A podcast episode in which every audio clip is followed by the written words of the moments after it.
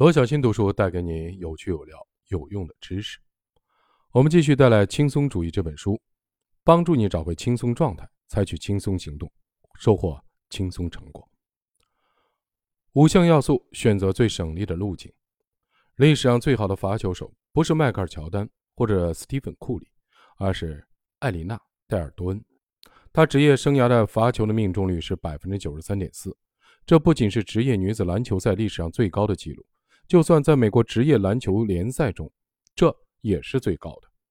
看看他的季后赛的记录，你会发现，季后赛记录的罚球命中率更高，百分之九十六点四。因此，他才是有史以来最好的罚球手。他成功的秘诀在于始终遵循自己从八年级就开始练习的一套简单的动作：走上罚球线，右脚找好位置，双脚平起，运三下球，手臂弯成 L 状，然后把球举起投出。如果你能让自己的动作尽可能简单，就不太容易出错。他说：“这套动作中最重要的部分是什么？不要过度思考。”罚球时最重要的事情是不能让太多的东西出现在你的大脑中。换句话说，多恩的成功秘诀在于他能够进入我们所说的轻松状态。我们的大脑就像一台拥有极强性能的超级计算机，天生就能够快速的学习，凭直觉解决问题，能轻松的计算出下一个该做的动作。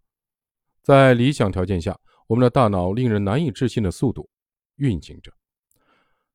但就像超级计算机一样，大脑的表现。并不总是最理想的。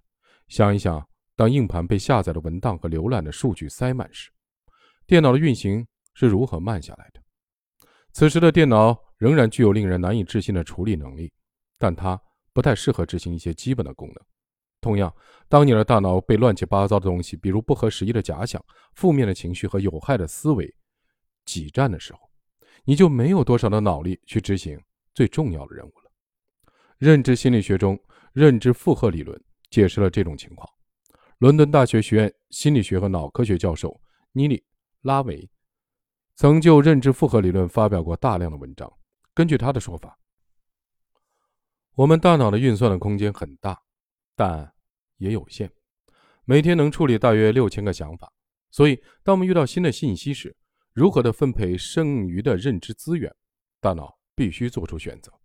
我们的大脑天生就会优先考虑那些情感价值高的情绪，比如恐惧、怨恨或者愤怒。这些强烈的情绪通常会胜出，因此留给我们解决重要问题的脑力资源更少了。当你的电脑运行缓慢，你所要做的就是按下几个按键，清除所有浏览的数据，机器的运转立刻会变得更流畅。用类似的方式，你可以学习一些简单的策略。抛弃所有的杂念，避免它们使脑中的硬盘驱动器变慢。按下几个按键，你就可以恢复到原始的轻松状态。也许你已经体验过恢复到轻松状态是什么感觉。想象一下，漫长的一天结束了，你头疼不已，不记得手机或者钥匙放哪儿了。哪怕是最小、最合理的要求，也令你充满怨气。比如，一位客户发了一条含混不清的语音信息。问你询问某个事情，或者你的孩子想让你接下他上钢琴课，此时老板发了一条建设性的工作反馈，让你立刻的崩溃了。你确信自己就是个废物，你对自己的爱人也感到烦躁，找不到合适的话来表达你所感受到的重压。你很疑惑，为什么所有的事情都那么艰难？但是在一顿温暖的晚餐、一个热水澡以及一夜的安眠之后。事情看起来全然不同。你头脑清醒过来，感新的一天，你找到了你的手机和钥匙，没人动过它们。那条语音的留言该怎么回复？你也很快有了思路。这其实也没有那么令人犯难，而且你回复的很有风度。你在做你最想做的事情，那就是接孩子下钢琴课，而且安静地坐在车里和孩子共处几分钟，聊聊钢琴课的收获。你知道该对爱人说什么了？我很抱歉，请原谅我。你感谢老板的反馈，并且你是真心的。就这样，那个充满活力的你又回来了。当你回归轻松的状态时，会感到身轻如燕，心明如镜。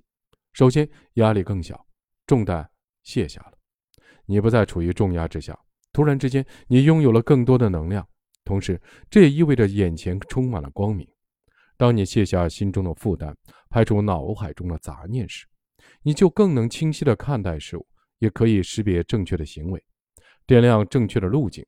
轻松状态是这样一种状态：身体放松，没有情绪的负担。精神保持振奋，你全神贯注，专注于当前最重要的事情，而且你能够轻松的完成这些事情。